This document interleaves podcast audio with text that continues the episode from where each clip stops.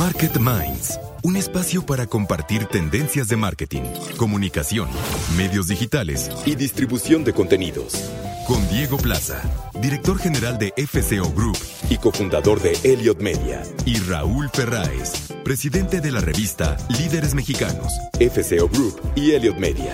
88.9 Noticias. Información que sirve. Buenas noches. Saludamos a todo el auditorio, a los audioescuchas de 88.9 Noticias. Estamos en Market Minds, en un programa más esta semana, como cada noche, para hablar justamente de mercadotecnia, de comunicación, de publicidad, pero también de tendencias y eh, patrones de comportamiento de consumo, eh, independientemente eh, de que usted se encuentre en la industria de, de, los negocios, del marketing. justamente el programa de hoy lo estamos dedicando a algo para lo cual es muy perceptible como consumidor, que es los restaurantes del futuro. Vamos a hablar esta noche con Alexandre Antonello, que él es el Head of Marketing de Burger King Latinoamérica, que nos va a hablar justo de esta visión del restaurante del futuro. Y es una industria que evidentemente pues ha, ha tenido que tomar muchos aprendizajes por la pandemia, pero yo creo que hay cosas de fondo que ya estaban cambiando y que van a cambiar. Y bueno, pues como cada noche, no sé, ¿qué opinas tú, Raúl, de, de este tema? ¿Cómo estás? ¿Cómo te encuentras? Muy buenas noches, Raúl.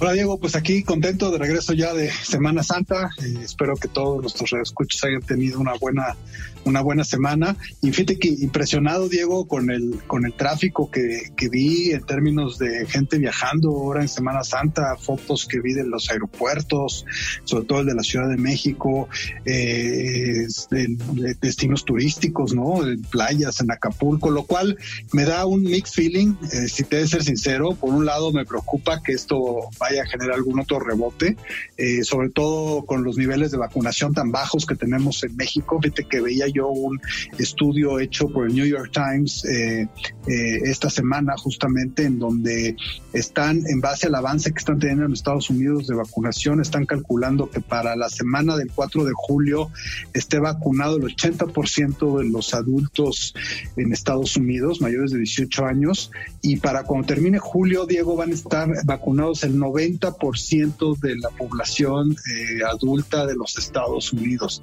90%, mientras que en México, según cifras oficiales y extraoficiales, estamos como en el 5% de la, de la población vacunada. Entonces, me, da eh, ver esas playas llenas, eh, una preocupación, ¿no? De, de, un rebrote que creo que no sería nada bueno para nuestra economía.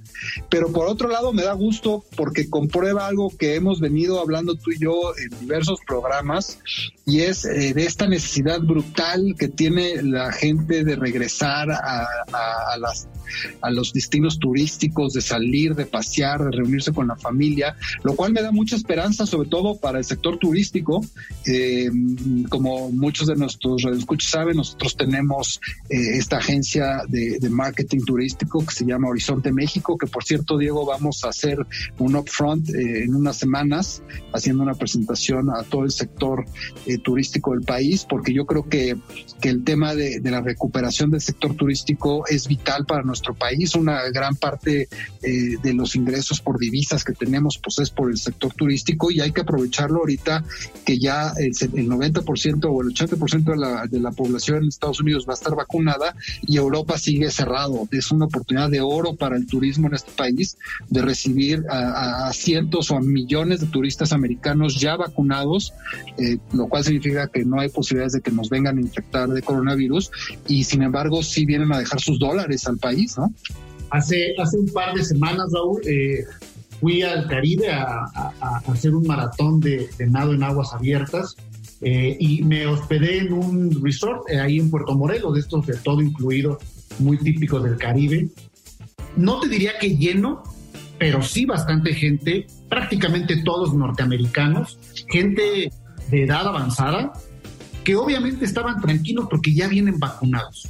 ¿no? Entonces, justamente esto que mencionas lo, pude ver ya en una reactivación eh, eh, eh, en, el sitio justamente.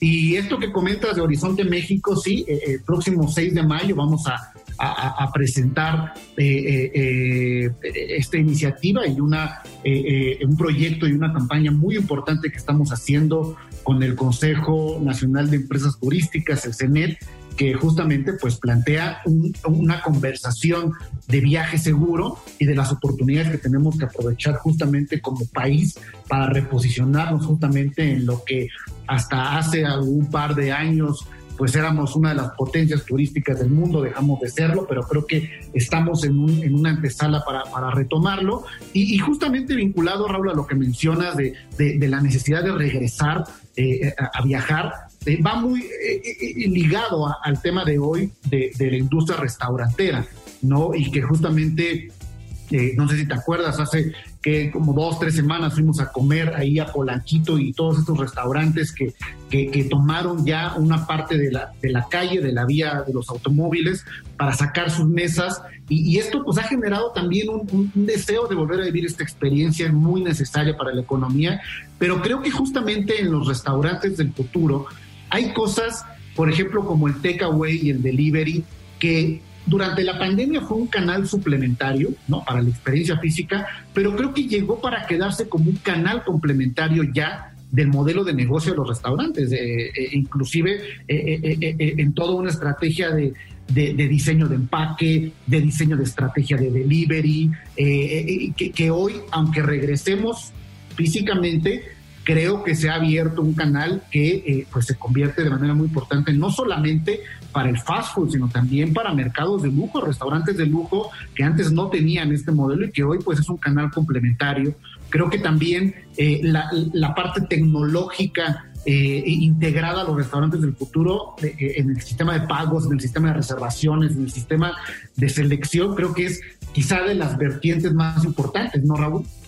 Sí, yo creo que igual que la digitalización eh, que, tuvimos que todos que tomar de una forma eh, obligada, en cierta forma, eh, con todo esto de la pandemia, yo creo que el tema de la también la digitalización de la industria restaurantera, Diego, dio un salto cuántico en esto, en este año de pandemia, ¿no? Donde muchos, muchas cadenas, muchas restaurantes, inclusive pequeños, tuvieron que migrar al, tema de, sus redes digitales, de cómo hacer pedidos por internet, eh, de cómo hacer el delivery, empaques, o sea, muchas cosas que creo que de una u otra forma tienes razón, llegaron para quedarse, no sé en qué proporción, y yo creo que eso será algo que, que será, se irá viendo eh, poco a poco, ¿no? Eh, que, qué tanto la gente va a querer realmente regresar a los restaurantes físicamente y qué tanto ya te va a ser cómodo eh, estar en tu casa y pedir.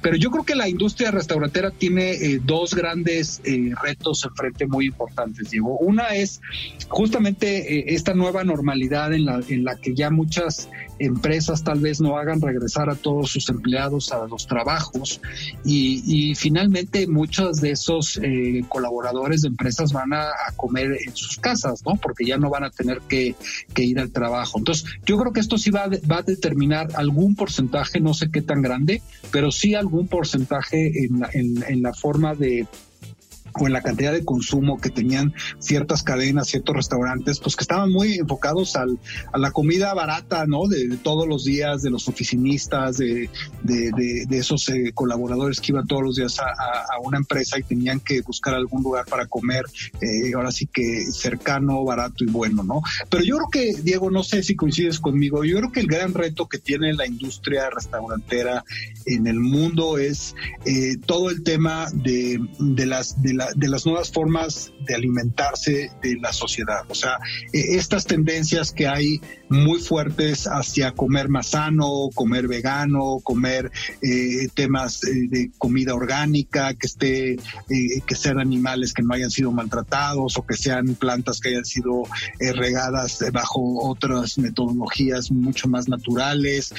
yo veo que que el tema de, las economías verdes, las economías circulares, están pegando de una forma muy importante a muchas grandes empresas. Tenemos, por ejemplo, el caso de Unilever, que ha hecho un trabajo ahí extraordinario en, temas como la, recirculación de los plásticos, de recogerlos, de, todo ese tema de las economías circulares. Y yo creo que ese veo yo como el gran reto de la industria de, restaurantes, de los alimentos en el futuro. O sea, cómo reinventarse, cómo darle a tu, a tu consumidor productos más sanos, eh, con garantías eh, mayores de que son productos, eh, digamos, mejor tratados, mejor hechos, mejor elaborados, más, más de acuerdo con las normas o con lo que sobre todo las nuevas generaciones quieren ver en el tema de, las, de los procesos ecológicos, de medioambientales. Y yo creo que ahí está uno de los grandes retos. No sé tú qué opinas, Diego.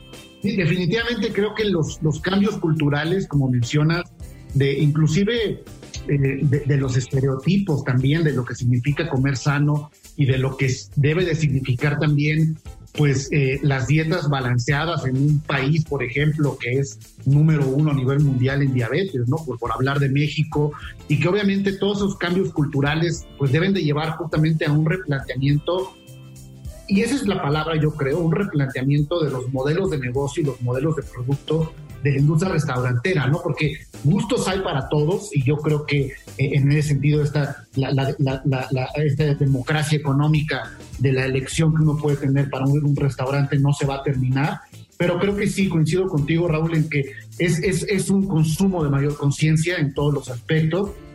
Y, y, por eso creo que la entrevista de hoy a mí me, me, me parece eh, muy acertada, porque además eh, tenemos que entender esto también, a veces un poco fuera nada más de lo que alcanzamos a ver, sino cuál es el comportamiento y los cambios culturales en diversas partes del mundo. Eh, justamente Alexandre Antonello, que es el Head of Marketing para Latinoamérica de Burger King, pues él es un alto ejecutivo de la compañía con una gran experiencia multicultural internacional, ha trabajado en Brasil, Argentina, Alemania, Puerto Rico, México, los Estados Unidos, y el dato más importante que nos, nos puede plantear hacia dónde va la industria también restaurantera, pues estás hablando de que la marca Burger King es la segunda cadena de hamburguesas de comida rápida más grande del mundo. Entonces, pues de McDonald's, ¿no?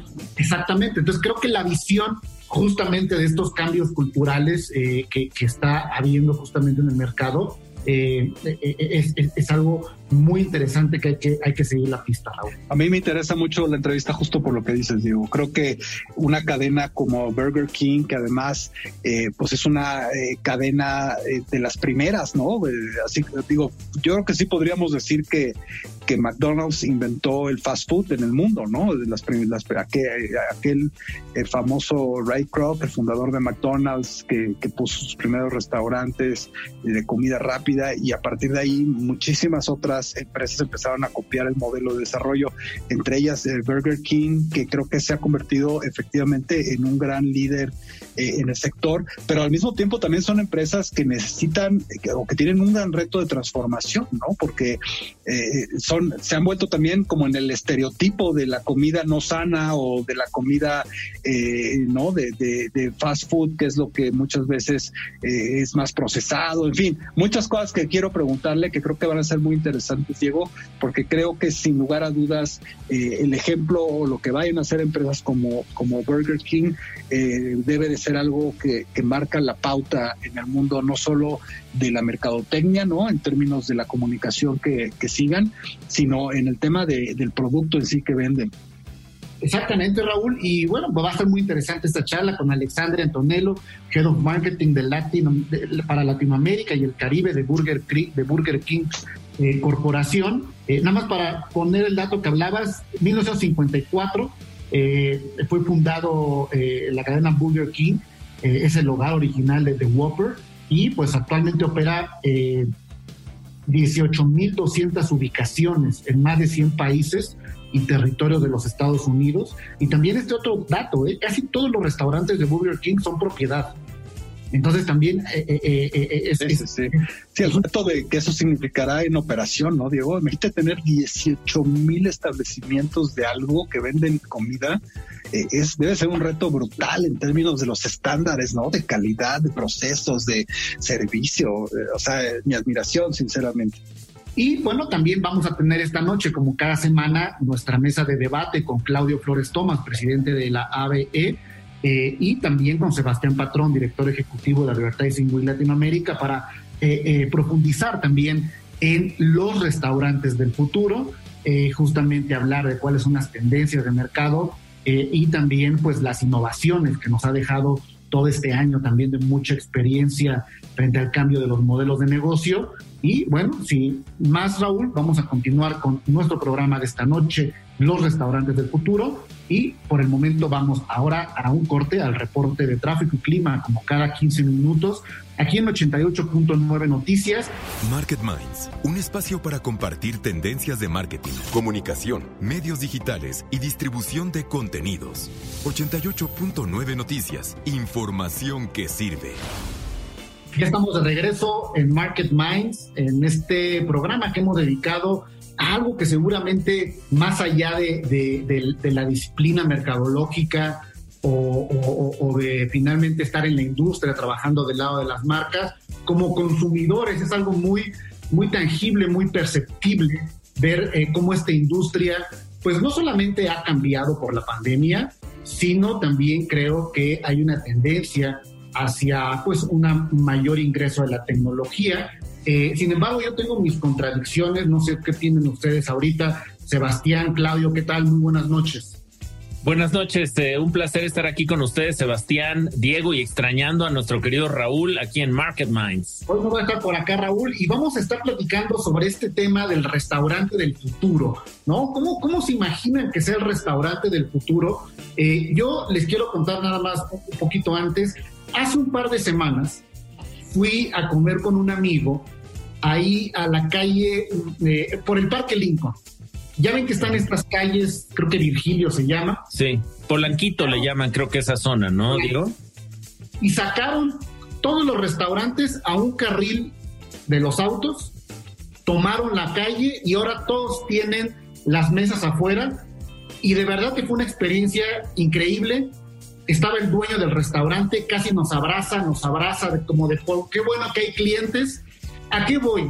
La experiencia del regreso físico de ir a un restaurante, ¿será el restaurante del futuro o será cada vez más lejano ello? ¿Qué opinan ustedes, Claudio? Sí, yo, yo creo que indicas bien que esta transición pandémica eh, pues revolcó, por así decirlo, a muchas industrias y yo creo que una de las que más se va a ver transformada es la famosa orecas, hoteles, restaurantes, cafeterías, que tiene que ver con la experiencia que disfrutamos. Fíjate, Diego, una de las cosas más valoradas de nuestro país en términos de oferta turística tiene que ver precisamente con lo gastronómico, con lo culinario.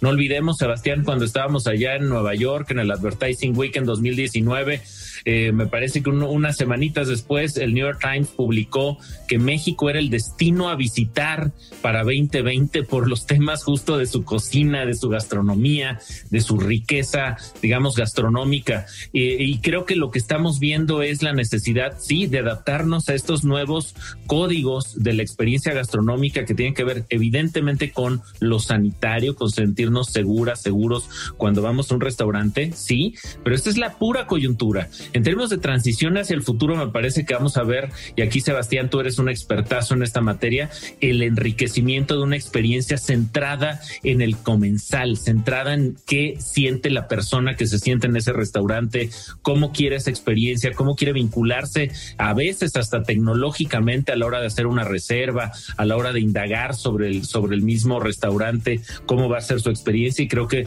parte de lo que nos está mandatando esto, Sebastián, que tú lo has indicado mucho, es tenemos que ser más flexibles, más adaptables y más creativos para ofrecer productos que antes ofrecíamos pues de manera más convencional. Total, totalmente. Y yo, yo agregaría también cada vez más algo que yo veía mucho en tendencias hace algunos años, era que somos muy, creo, sobre todo los marqueteros, muy absolutistas. Vemos una tendencia, eh, por ejemplo, a lo sano y todos Vámonos todos. Todos a la tendencia. le pasó, le pasó al, mismo McDonald's, que es un caso muy sonado. Sus desayunos saludables. Todo, todo era saludable, tenía esas opciones y nunca acabó de cuajar porque no lograron identificar en ese momento que eh, eh, eh, aunque la tendencia sea sana, el valor que veía el, el, el, comensal de ese tipo de restaurantes era su pecado, o sea, sabían que no era nada sano, o sea, no, son tontos, ¿no? Era su, su, su, dominguito, su pecadito de la semana y, e iban por el gran sabor o por, la, o por esa hamburguesa que se podían o sabían dar, ¿no? Entonces, creo que recapituló o, reculó muy bien sí. McDonald's con estrategia en eso. Entonces, creo yo que también lo que quiero decir con eso es que eh, hay que saber identificar tendencias, ¿no? Y te lo digo porque ahorita también o, o, otra plática mucho es, hey, COVID, la nue el, el, restaurante del futuro va a ser y todo va a ser así. Espérense, ¿no? O sea, cuando te vas a ver Estados Unidos, ves Florida y ves Texas, que no cerraron nada. Los casos de COVID fueron muy similares a California uh -huh. y todo el mundo está encantado en restaurantes, saliendo, viviendo las experiencias que siempre había tenido, ¿no? Entonces, esos estados dijeron, espérame, o sea, a mí sí me gusta ir, a mí sí me gusta vivir, ¿no? Entonces, creo que va a ser algo que, que, que, que no sé si va a, a, a, marcar un paradigma para todo el mundo, este restaurante del futuro, en cuestión de la influencia pandemia, ¿no? Eh, pero, pero no lo sé, ¿no? Ahora, claro que eh, evidentemente lo que mencionabas, Claudio, la, la, la parte tecnológica encima de, de, la experiencia de restaurante, eso evidentemente va, va, va a venir con fuerza, ¿no? Desde inteligencia artificial para eh, eh, ir eh, planeando tus, tus, tus, tus, tus visitas, tus, platillos, visitas, todo tipo de cosas, ¿no? que es un poco lo que yo he visto, eh, Diego Sebastián, por ejemplo, en el Valle de Guadalupe, que atiende mucho su oferta gastronómica al mercado norteamericano, pues muchos de estos visitantes que pagan cuentas en dólares realmente una inversión fuerte en este tipo de experiencias, reservan, planean todo desde la comodidad de su celular en San Diego, en Los Ángeles, en San Francisco, y luego bajan y operan esa, esa planeación gastronómica ya en el sitio, ya en el destino. Ahora, también yo, yo pienso, eh, como dice Sebastián, no, no, no ser tan absolutistas con la tendencia COVID, eh, pero sí creo que no que sustituya, creo que eso no, no, va, no va a suceder. Yo, yo pienso que la experiencia física es justamente parte de la naturaleza de ir a, un restaurante, pero sí creo que va a agregar un volumen de venta que antes solo, solo se daba en ciertas circunstancias, que es eh, el servicio takeaway. O sea, al final del día sí aceleró mucho el tema del delivery, independientemente de que la gente siga yendo inclusive creo que se ha tenido que desarrollar nuevos sistemas de empaque, de, de servicio sofisticado, de más efectivo, de, de, inclusive de protocolos que antes sí existían, pero ahora tú llegas a un restaurante y está la entrada para el comenzar, Exacto. está de este lado la mesa para los de Didi o los de Uber, ya en un sistema totalmente automatizado de cada día, eh, en, en diseños enfocados para ellos. Entonces yo creo que eh, esa parte creo que sí se va a quedar como una oportunidad de negocio incremental justamente para las ventas de los restaurantes, ¿no? Ahí, ahí, ahí yo coincido contigo totalmente. Eh, o, o, sea, hay algo muy famoso que se conoce como en el mundo startupero, que se conoce como Channel Market Fit, ¿no? Y tú veías como el, eh, si Domino's, su canal era el takeaway, en su 80-90% de ventas, todo estaba pensado para entregar una buena experiencia en ese canal, ¿no? Desde, el, desde la cosita que pone en medio de la pizza para que no se aplaste, cómo la llevan caliente, el empaque, todo, ¿no? Como tú dices, Diego, o sea, ahora los restaurantes, yo, yo recuerdo en Rappi al principio, pedías eh, muchos takeaways de un restaurante, te llegaba fría, aguado el taco, o sea, no nos han preparado. La primera vez Vuelta que... como si lo hubieran sacudido, mi querido Sebastián. Totalmente. La primera vez que noté un restaurante de mucho estar lo empezó a hacer bien fue antes de la pandemia, ¿eh? fue el restaurante de mariscos Cabana. Eh, mm. pidan, pidan, un día en Cabana, que, que es un Orgullosamente sinaloense. Es sinaloense, exacto, de Grupo Los Arcos. pero está ahí en Mazarik. Lo, lo pedías para, para, para, tu casa un domingo que andabas medio crudo y te llegaba todo separado, muy bien empacado. La, la, o sea, la experiencia del, del, del, canal la adaptaban a, aunque en un restaurante de gran presencia, de ir a comer ahí, ¿no? Entonces creo que como tú dices, Diego, o sea, eh, hoy notaron muchos restaurantes que hay que ponerle especial atención a ese canal y también que, que en algún momento represente un, un mayor porcentaje cada vez eh, eh, y que sobre todo en números absolutos crezca, ¿no? Más que te coma lo otro. Yo creo yo, que Sí, perdón, Claudio. No, adelante, Claudio. No, solo para agregar un, un, un elemento, esto que plantea muy bien, con mucha precisión, Sebastián. Yo creo que va a haber segmentos y momentos para todos, Sebastián y Diego. Es decir, parece que la oferta gastronómica se multiplicó al volverse líquida. Y entonces tenemos desde opciones de, tacos de canasta hasta opciones verdaderamente de lujo. Piénsanos en un Sud 777 eh, de, de, nuestro querido Ernesto Núñez, ¿no? Este, cómo eh, lograron sofisticar en todas las categorías, tanto el Quick Service Restaurant, que se tuvo que subir aplicaciones de entrega, eh, quienes no las tenían, se rápidamente se subieron unos de estos Rappi, Corner, este, cualquiera de ellos, Uber Eats, para, para poder montar sobre esa plataforma su propia servicio de entrega, pero también le tuvieron que entrar casual dining, que es, digamos, una carta más amplia que el fast food y un ticket promedio evidentemente más, más, más alto, pero también el luxury dining. Y todos estos restaurantes de lujo que tuvieron que sofisticar también sus procesos de entrega, sus procesos de compra, sus procesos de promoción digital de las ofertas de menú, por ejemplo, de menú de fin de semana, de menú estacional, ahorita con el tema de la cuaresma que acaba de pasar, pues todo un menú especializado en esa materia. Entonces, pareciera que visto desde cierta óptica, Diego, Sebastián, esto fue una muy buena noticia para la industria restaurantera. ¿Por qué? Porque la hizo saltar a fuerza al futuro y, justamente a fortalecer este, este, este canal complementario que al inicio fue suplementario, pero creo que hoy es un canal totalmente complementario. Creo que esta mesa de debate la tuvimos que haber tenido cenando con una copa de vino, ¿no? Hubiera estado muy bien. Pero bueno, ya será para la próxima, queridos Claudio y Sebastián. Eh, como cada semana, recuerden, Sebastián Patrón, director ejecutivo de Advertising Week Latinoamérica, y Claudio Flores Tomás, vicepresidente de Lexia Insight and Solution y presidente de la AVE eh, en esta mesa de debate de Market Minds. Muy buenas noches, les mando un fuerte abrazo, qué gusto platicar con ustedes como cada semana. Abrazo grande. Abrazo. Vamos al reporte de tráfico y clima. Ya saben, como cada 15 minutos aquí en 88.9 Noticias y regresamos para más de Market Minds. Market Minds con Diego Plaza y Raúl Ferráez. Un espacio para compartir tendencias de marketing. 88.9 Noticias.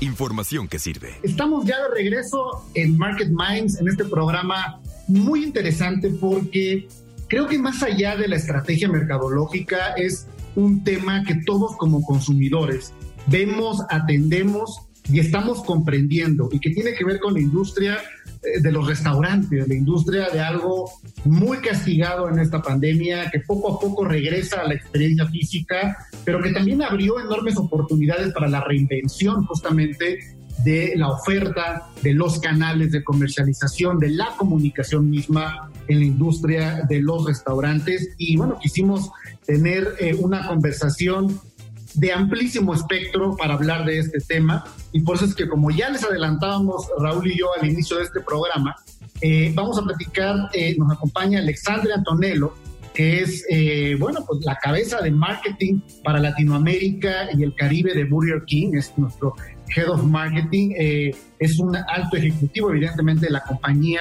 con una gran experiencia multicultural e internacional, ha trabajado en países como Brasil, Argentina, Alemania, Puerto Rico, México, los Estados Unidos. Tiene obviamente eh, una acumulación de valioso conocimiento en compañías como Mars, como Unilever. Y bueno, ya nos contará él un poco también de la historia de Burger King, pero solamente dos datos. Eh, estamos hablando de la segunda cadena de hamburguesas de comida rápida más grande del mundo con más de 18.200 ubicaciones en más de 100 países y territorios de los Estados Unidos.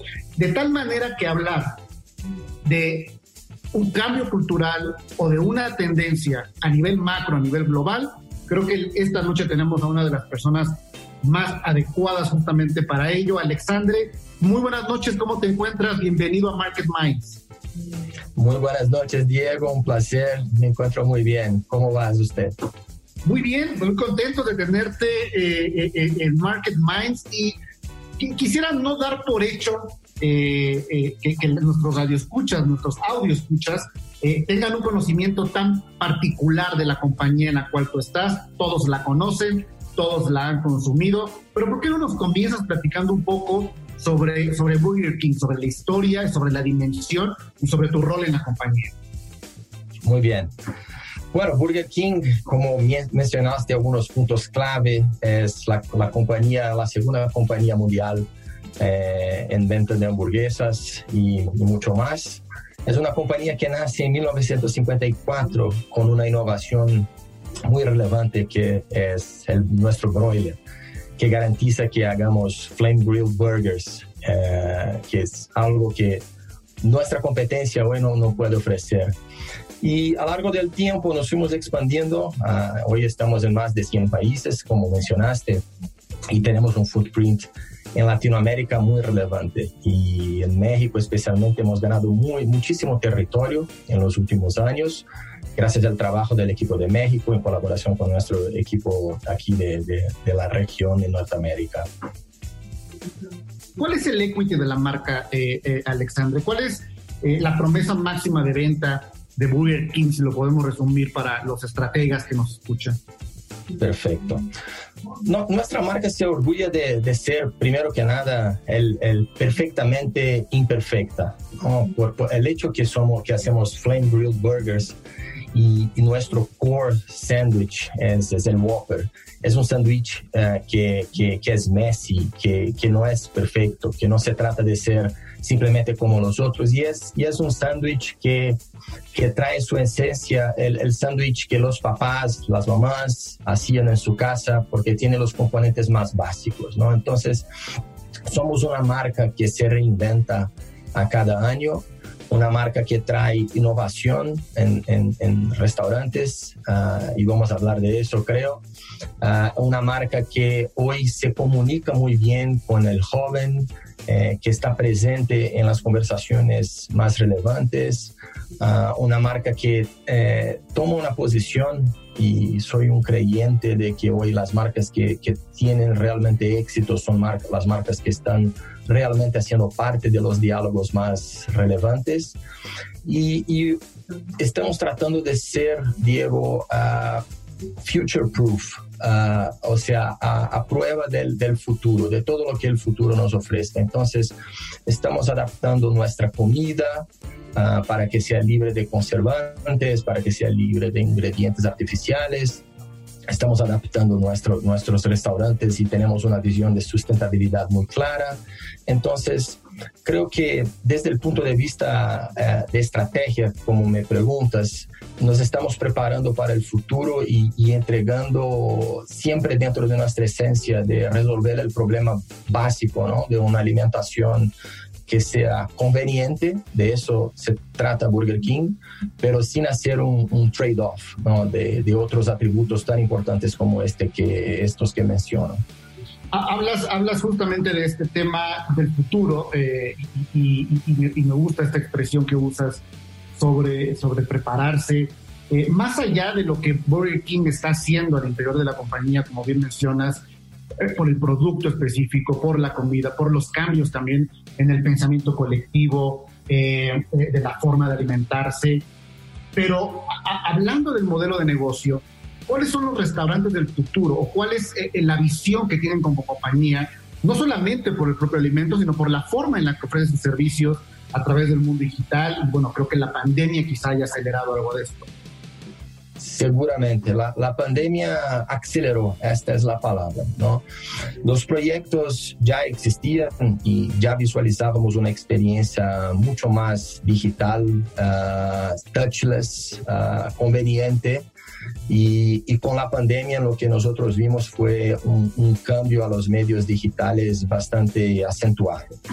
Eh, entonces, como decía, eh, la conveniencia está en el centro de lo que nosotros eh, podemos ofrecer y la evolución es que esta conveniencia, como mencionaba, no traiga un, trade-off en la calidad de alimentos. ¿no?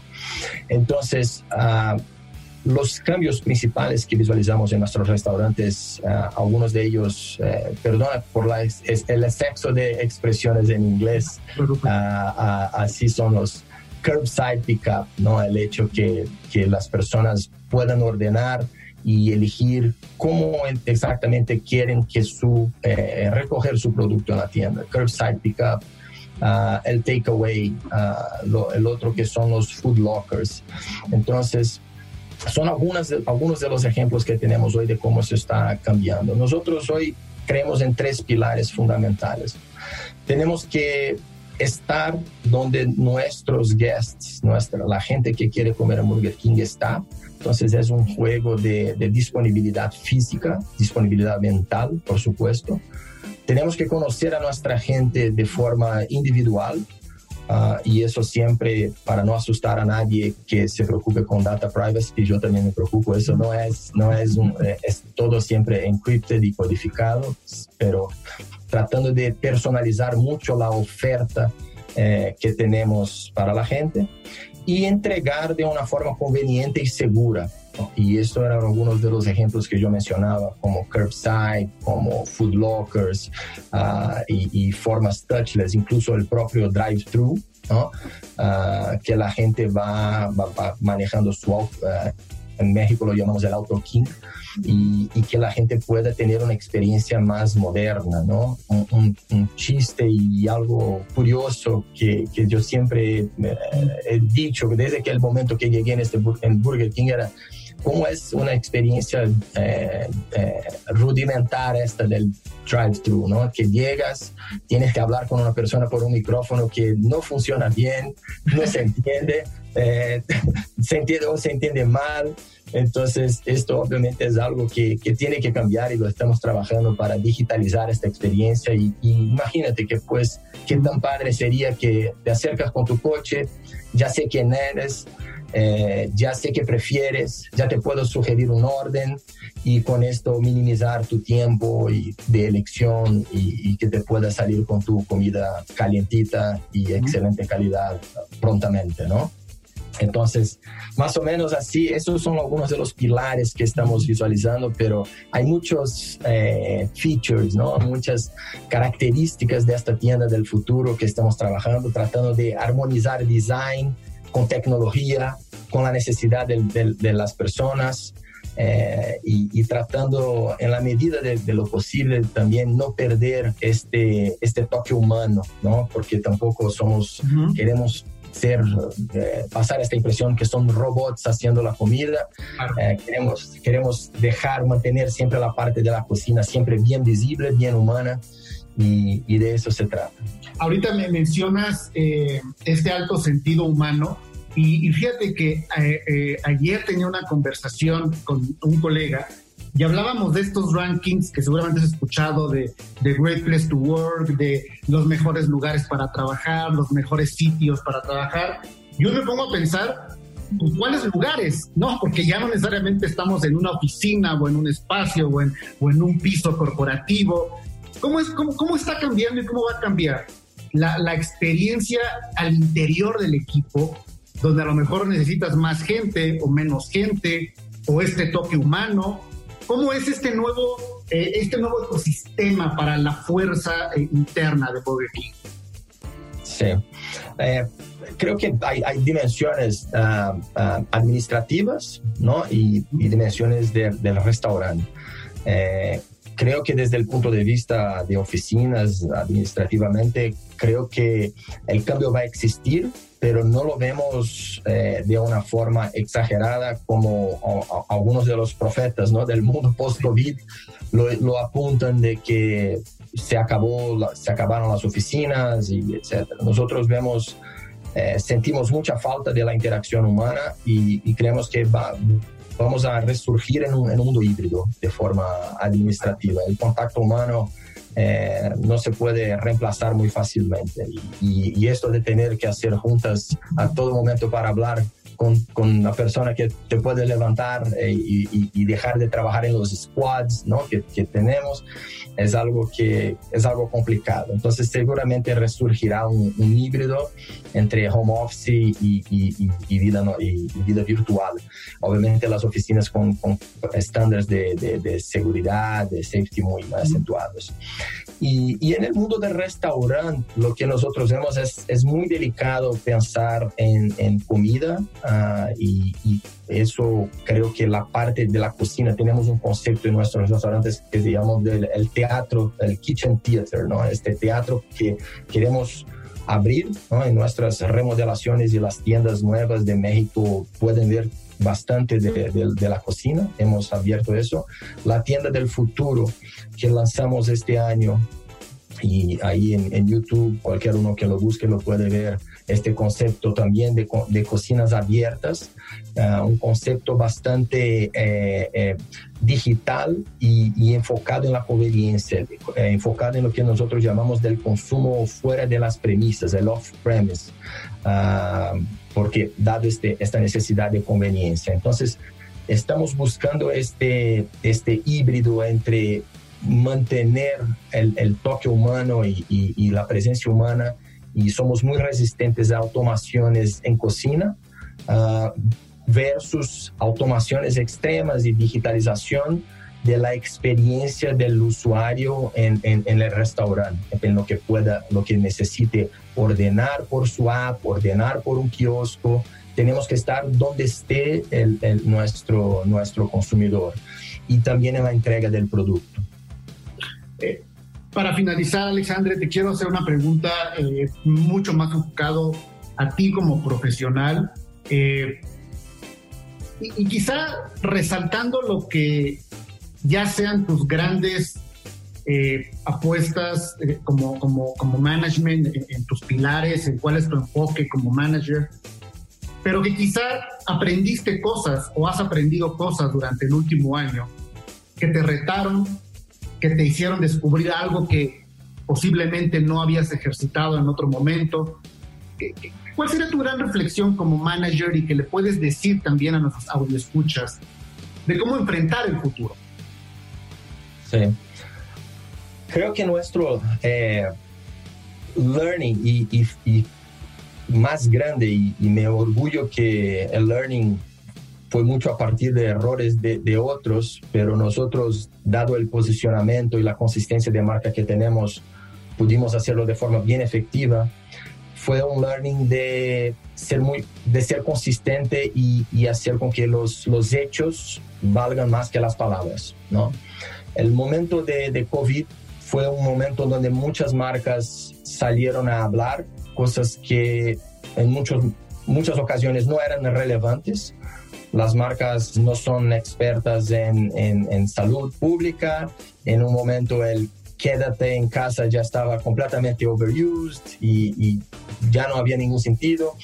Y, nuestra marca, en muchos de los hechos que hemos hecho en muchos mercados del mundo, sea a través de donaciones, sea a través de campañas que eran realmente relevantes y hacían con que las personas estuvieran en casa por una razón, eh, eh, eh, kids meals que hemos regalado en cantidades enormes en, Estados Unidos. Hay una lista grande de, actividades que hemos hecho y, fuimos muy consistentes con nuestro, con nuestro discurso sin, sin, sin estar walking the talk.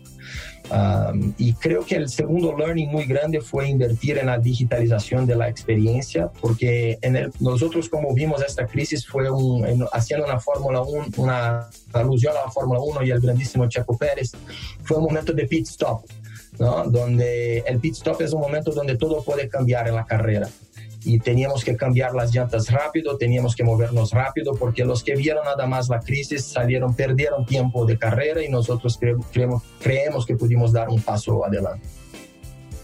Muy bien, Alexandre eh, Antonello, Head of Marketing de Burger King eh, para México, Latinoamérica y el Caribe. Un gusto platicar contigo esta noche en Market Minds y eh, bueno, esperamos encontrarnos con tu producto próximamente en algún Burger King, en alguna de la experiencia o contigo personalmente para platicar.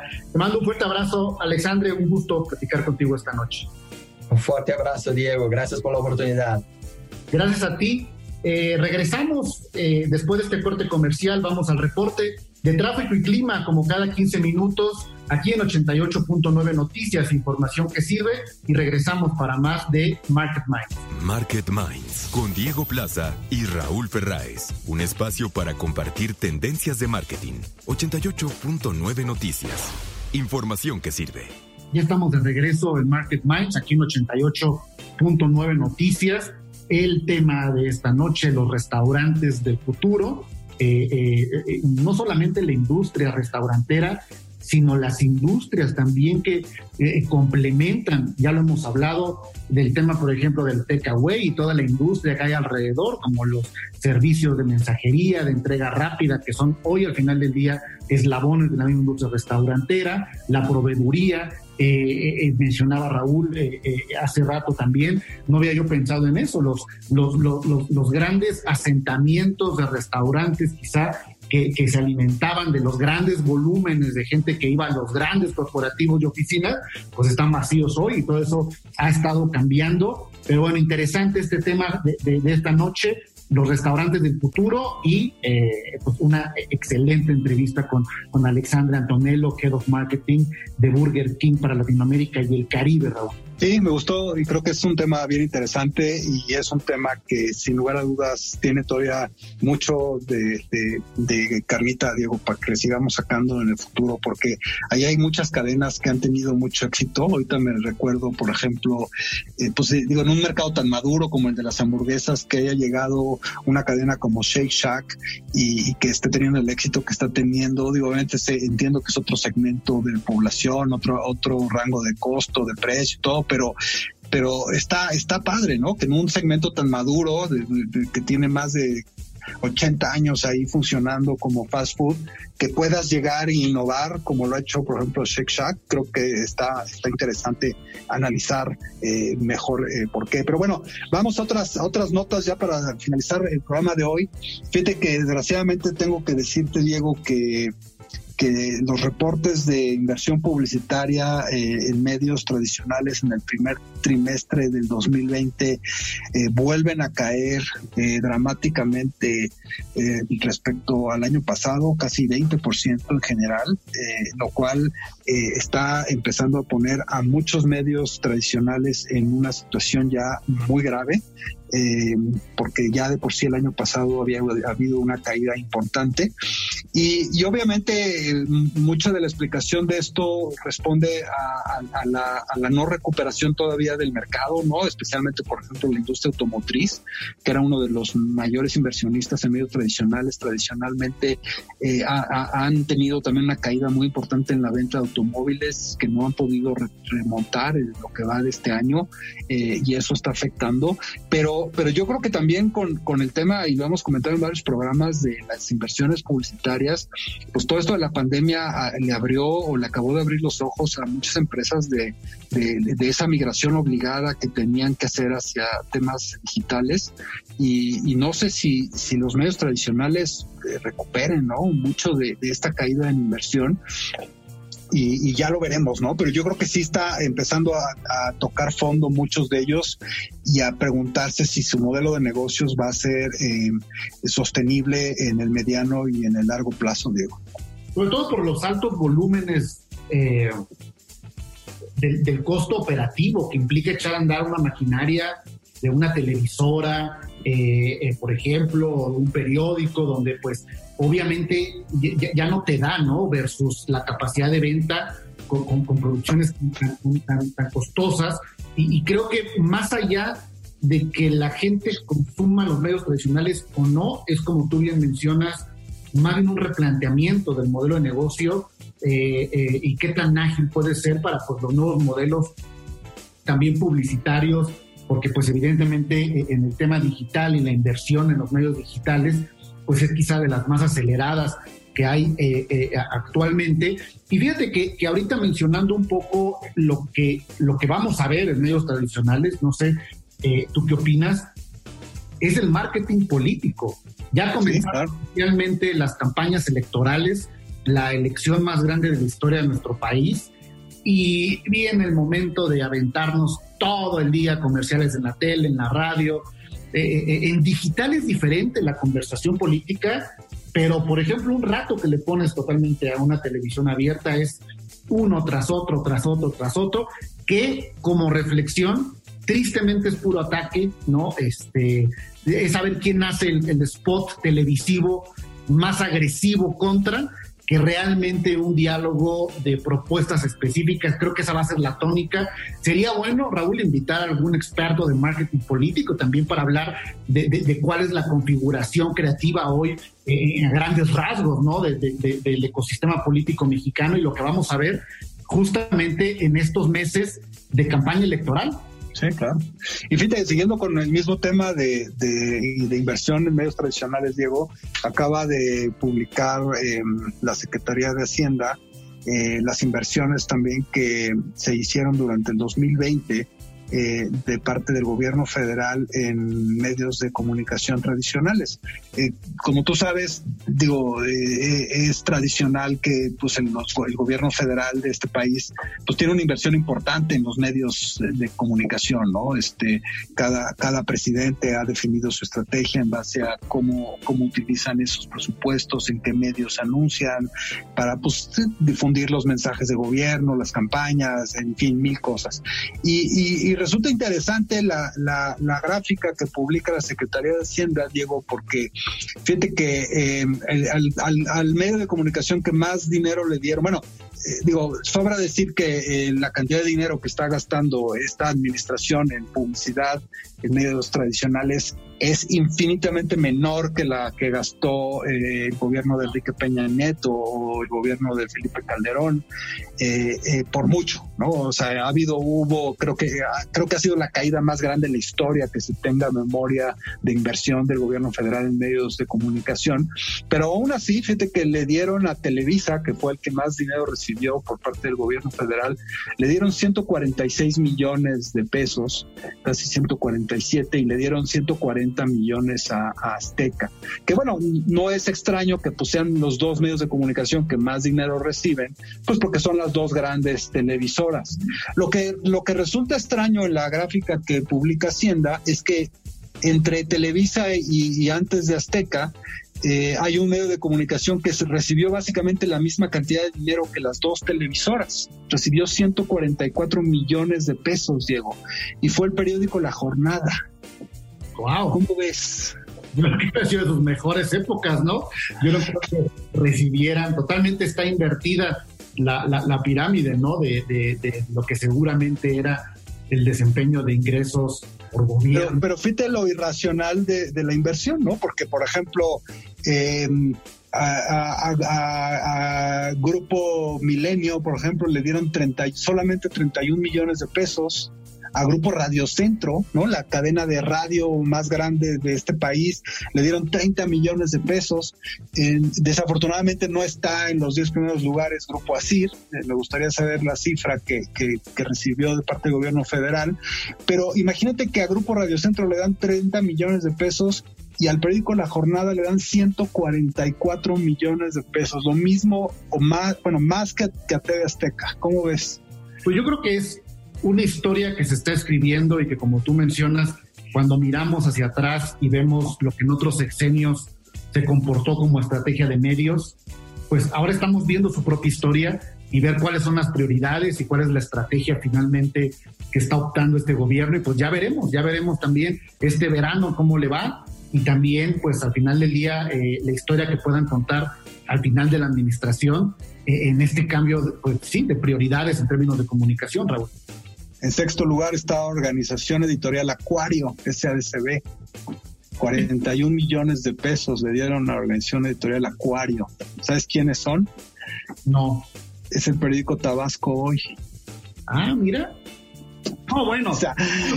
y, digo, lo, lo, dejo como un dato, Diego. lo único que quiero decir es, al final, pues están actuando muy similar a los demás gobiernos, ¿no? En donde están privilegiando los medios que le gustan al presidente. Y entonces, cuando vienen las quejas, ¿no? De, de, de, de, pues son, a mí me parece que pierden credibilidad, ¿no? Porque entonces, esta gráfica te demuestra que no están siguiendo una lógica como lo dije al principio, ¿no? Que me parecía perfectamente lógico que Televisa y Azteca fueran los que más dinero estuvieran recibiendo por ser las dos grandes televisoras del país, pero pues en dónde cabe la jornada, ¿no? Ahí. Totalmente, Raúl, como te digo, esta historia se está escribiendo, nada más que los guionistas son otros y pues ya veremos con el paso del tiempo cuál es la reflexión. Y bueno, pues ha llegado el momento de decir adiós, Raúl. Esta noche recuerden justamente a todos nuestros audio escuchas, también escucharnos en iHeartRadio, eh, este programa de Market Minds y todos los anteriores, a seguirnos en nuestras redes sociales, en arroba FCO Group, arroba 889 Noticias y las redes en Market Minds Radio en todas las plataformas digitales. Nos vemos la próxima semana, Raúl. Que pases muy buena noche, muy buena noche a todos nuestros audio escuchas. Esto fue Market Minds, un espacio para compartir tendencias de marketing, comunicación, medios digitales y distribución de contenidos. 88.9 Noticias. Información que sirve.